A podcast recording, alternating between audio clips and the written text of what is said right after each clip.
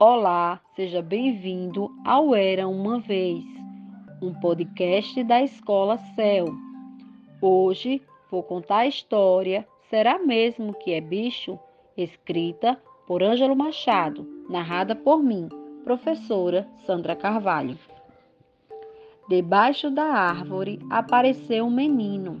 A libélula viu o menino e foi voando chamar os outros bichos. Que bicho será? Será que está morto? E os bichos, curiosos, começaram a pesquisar. O pato olhou o pé e viu que não era pé de pato. O galo olhou a cabeça. Que chique! É cabeça de artista. Tem topete, não tem crista. A galinha olhou a boca. Meu Deus, como é diferente! Esta boca não tem bico, esta boca só tem dente. O coelho olhou a pele. Que coisa engraçada! Esta pele não tem pelo, esta pele não tem pena, mas que pele mais pelada! Coitado! disse o passarinho, debaixo da árvore, tão sozinho, vai ver que caiu de algum ninho. Como se fosse um avião, a libélula voou, voou, pousou na ponta do dedão. Este bicho não tem rabo. É um bicho diferente. Asas também não tem, nem atrás, nem na frente. Mas que bicho mais estranho!